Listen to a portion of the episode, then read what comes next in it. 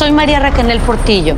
Probablemente me conozcan con el nombre que me impuso mi abusador, Mari Boquitas. Cuando apenas tenía 15 años, me casé con Sergio Andrade, el exitoso productor que lanzó la carrera de Gloria Trevi y que resultó ser un abusador sin escrúpulos. Voy a contar esa historia por primera vez sin interrupciones. No vengo a contar mi versión, vengo a contar mi historia. En boca cerrada. Escúchalo en tu plataforma de podcast favorita. Bienvenidos al podcast de Noticiero Univisión Edición Nocturna. Aquí escucharás todas las noticias que necesitas saber para estar informado de los hechos más importantes día con día. Miércoles 12 de abril, estas son las noticias.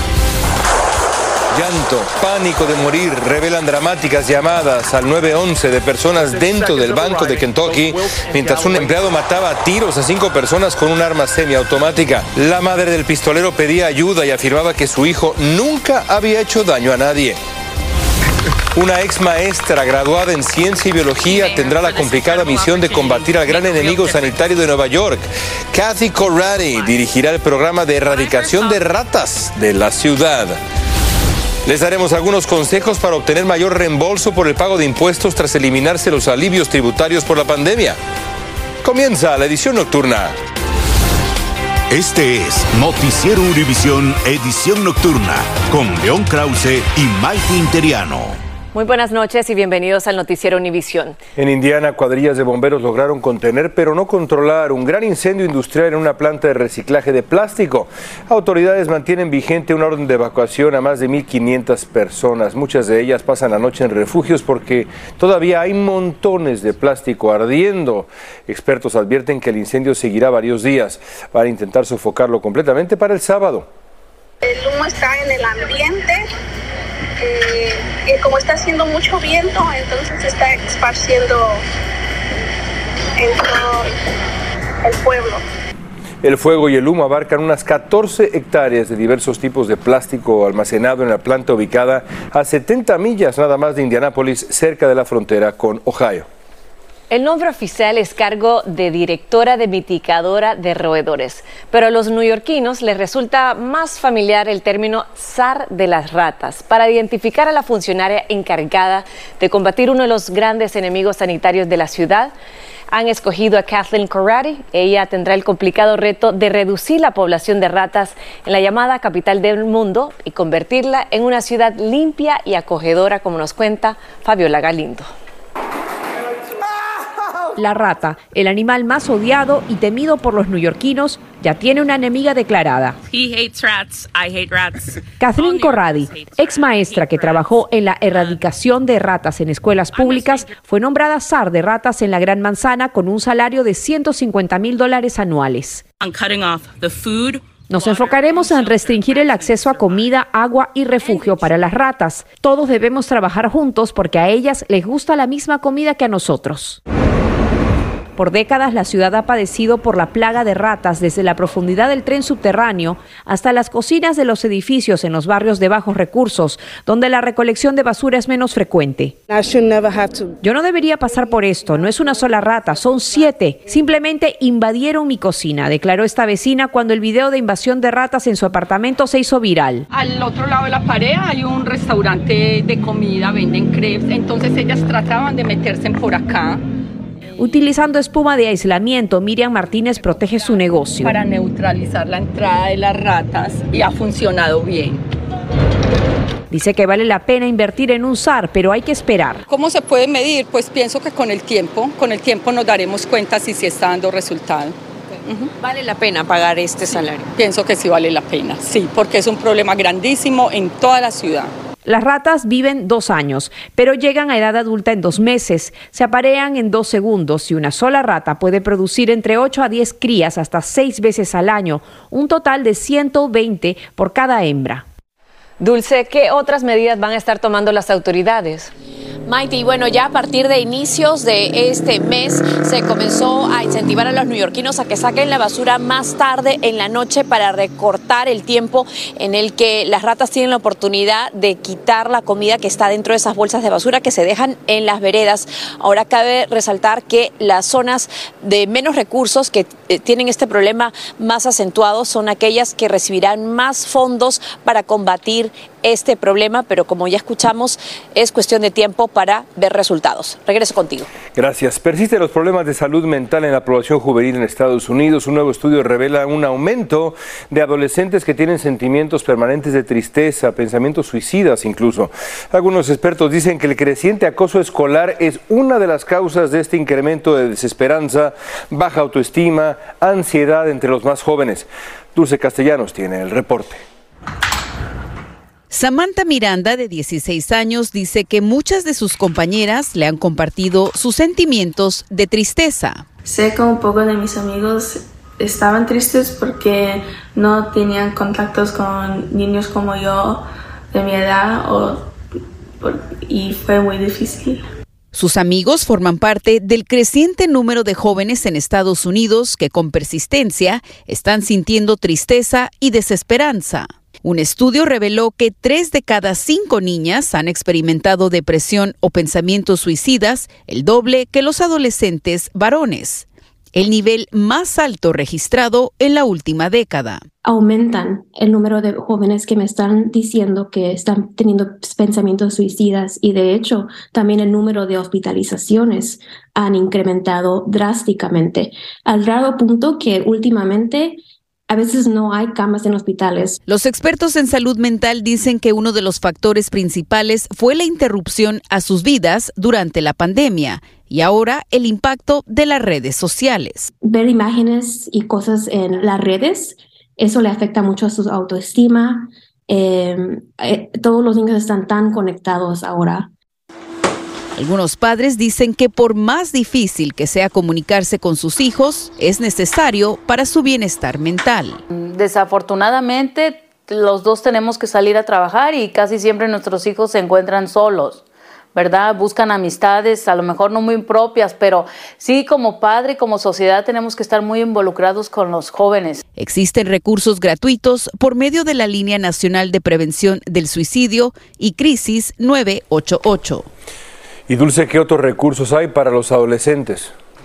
León, además de esta línea 988, la cual está disponible 24/7, el gobierno federal está destinando millones de dólares para aumentar los recursos y el número de profesionales expertos en salud mental en las escuelas. Es donde los jóvenes pueden acceder a todos estos servicios de forma gratuita. Esto es lo que tenemos desde Los Ángeles. Dulce Castellanos, Maiti regresó contigo. Importante información. Gracias, Dulce. En Honduras recibieron los cuerpos sin vida de los migrantes que fallecieron en el incendio en un centro de detención en Ciudad Juárez, México. Uno de ellos fue el de José Ángel Ceballos, de apenas 21 años de edad. Desde Choluteca, Honduras, Claudia Mendoza nos tiene los desgarradores testimonios de sus familiares. Con la llegada del cuerpo de José Ángel Ceballos se cierra un capítulo de dolor y angustia para la familia de este migrante hondureño. El cuerpo de este joven de 21 años llegó a Honduras la noche del martes, junto al de cinco migrantes más que perecieron en el incendio que consumió el albergue de migrantes en Ciudad Juárez, México, el pasado 27 de marzo. Yo busqué alternativas porque ya es demasiado que demasiado joven vaya con ese sueño y que lo que vayan a hacer es encontrar la muerte así como él. Alternativas para los jóvenes. Eso le piden al gobierno de Honduras en este velorio. Pero, más allá del dolor y el luto, aquí también hay malestar con el gobierno de México, al que se le exige justicia. Le haría un llamado al gobierno de Honduras que nos apoye, porque ellos están de acuerdo a que fue un problema en México por cuestión de ellos, ¿verdad? Que estamos a la espera de, de esa investigación y de esos resultados y de la sentencia que, puedan eh, tener estas personas. Mientras esto ocurre en el sur de Honduras, en el occidente, a cientos de kilómetros, otras familias lloran por la tragedia que también les arrebató a sus seres queridos. Son tres los que estaban de aquí. Es triste para uno saber de que todos eh, esos caminos son duros para agarrarlo y no sabemos cómo ellos pueden venir aquí. El incendio en el albergue de migrantes dejó 40 fallecidos. El gobierno mexicano inició la repatriación de los cuerpos de los migrantes el viernes 7 con el traslado de un colombiano y siete salvadoreños. Y este martes fueron repatriados los 17 guatemaltecos y los seis hondureños que murieron en el siniestro. El sepelio de los seis migrantes hondureños se celebrará en las próximas horas en medio de un triste capítulo más relacionado con migrantes que salen de sus países en busca de un futuro mejor a costa de sus propias vidas. En Choluteca, Honduras, Claudia Mendoza, Univisión. Estás escuchando la edición nocturna de Noticiero Univisión.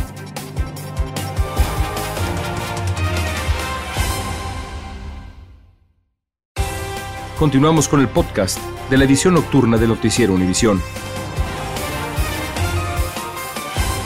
Mientras la comunidad de Kentucky aún se recupera del impacto emocional de la balacera en un banco en Louisville, las autoridades León hoy dieron a conocer las llamadas al 911 que muestran el terror que vivieron aquellos que quedaron atrapados entre las balas. Así es, y esto sabiendo que el atacante era un empleado del propio banco y que disparaba contra sus compañeros de trabajo. Una masacre que al final dejó cinco inocentes muertos y varios heridos que batallan a una hora por recuperarse. Danay Rivero tiene los audios que son impactantes. Mientras Connor Sturgeon perpetraba un tiroteo masivo en un banco de Louisville, quienes estaban adentro sumidos en el pánico comenzaron a llamar al servicio de emergencia 911. Y hoy las autoridades hicieron públicas estas grabaciones.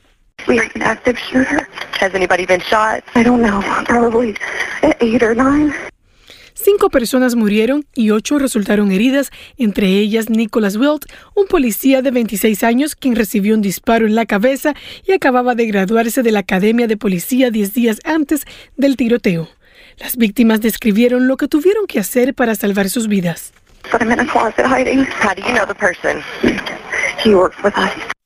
El atacante no era un desconocido, se trataba de un joven de 25 años empleado del banco Old National. Antes de que comenzara la sangrienta masacre, una mujer reportó haber visto al agresor mientras ella conducía. I saw a man with a some type of like assault rifle walking around in like a bulletproof vest. Efectivamente, era Sturgeon quien cargaba un rifle AR-15 que recién había adquirido. Este murió tras un enfrentamiento con los policías. Danay, buenas noches. Tenemos entendido que un familiar del atacante también llamó y alertó a las autoridades. Así es, fue la madre del atacante quien antes de que se produjera el tiroteo llamó al número de emergencia preocupada porque la compañera de vivienda de su hijo le comentó sobre las intenciones de Sturgeon. León. Gracias, Danay. Y la economía de Estados Unidos parece estar en el camino correcto. La inflación en marzo disminuyó a un 5%. Esto se debe en parte a que el índice de precios al consumidor aumentó únicamente un 0.1%, menos de lo que los economistas proyectaban, convirtiéndolo en el ritmo más lento desde mayo del 2021. Usted notará la siguiente vez que vaya al supermercado que varios alimentos han bajado de precio y es que desde septiembre de 2020 no veíamos un alivio de esta naturaleza en el mercado. El precio del huevo, por ejemplo, bajó 11%, convirtiendo en esta la mayor caída de este producto en 36 años. Los vegetales disminuyeron su costo en 1.3%. Muy interesantes datos. Ahí lo tiene. Y bueno, señores, falta poco para la fecha límite de entrega de la declaración de impuestos y muchos están preocupados por entregar a tiempo y con todo correcto, sobre todo ahora que el IRS ya no ofrece los alivios tributarios por la pandemia, aunque como nos explica Marlene Guzmán, el crédito por hijos menores sí sigue teniendo importancia para los contribuyentes. La temporada de impuestos está llegando a su fin. La fecha límite es este 18 de abril y dueños de pequeños negocios como Stephanie Ruiz aún están listos para rendirle cuentas al tío Sam. Como somos propietarios, como nuestros gastos, ¿verdad? También nos tenemos como reclamar y todo eso es como que un proceso más largo, más papeleo, eh, más dinero. No es la única, pues según Bankrate, este 2023 la declaración de impuestos fue preocupación de un 70% de estadounidenses, principalmente porque esta vez el Servicio de Impuestos Internos dejó de ofrecer los alivios tributarios por la pandemia. Pero no todo está perdido y aún hay tiempo para maximizar su reembolso. Los que más toman los hispanos, los que más tomamos son el crédito por los niños, que es el Child Tax Credit, hasta 1.500 dólares, y el Earning Income Credit, que es el crédito por el trabajo o por el ingreso del trabajo. También el crédito por hijos sigue siendo la salvación de muchas familias de bajos ingresos. Es importante que la gente sepa que hay que trabajar para que les puedan dar un crédito por los niños. Otro consejo de este experto en impuestos es que aquellas parejas casadas presenten su declaración conjunta. Es importante porque esto afecta cada reembolso y si, si el IRS ve algo sospechoso podría hacerle una auditoría sobre su estado civil si este 2022 contribuyeron al cuidado del medio ambiente con la compra de un vehículo eléctrico, también pueden ser acreedores a créditos fiscales, asimismo con la adquisición de paneles solares. Y para los propietarios de negocios, las donaciones caritativas podrían servirle como deducción de impuestos. Cuando tú haces como ayudas a ciertas compañías, ¿verdad? Y tú haces una donación de parte del negocio. Para los que pronto recibirán el dinero del gobierno, aquí algunos consejos si pudiesen o si tienen dinero extra, pagar las tarjetas de crédito primero y luego cualquier otro, otro préstamo que tengan. En San Antonio, Texas, Marlene Guzmán, Univisión. El secretario de Seguridad Nacional, Alejandro Mayorkas, insistió este martes en que los migrantes que traten de llegar al país deben hacerlo por las vías legales que está implementando el gobierno o de lo contrario serán devueltos al otro lado de la frontera. Escuchemos. As the United States prepares for the lifting of the Title 42 public health order in May, we must do more to discourage the dangerous journey. Mallorcas mantuvo este martes en la capital panameña un encuentro con los cancilleres de Panamá y de Colombia para tratar la crisis migratoria a través de la peligrosa selva del Darién.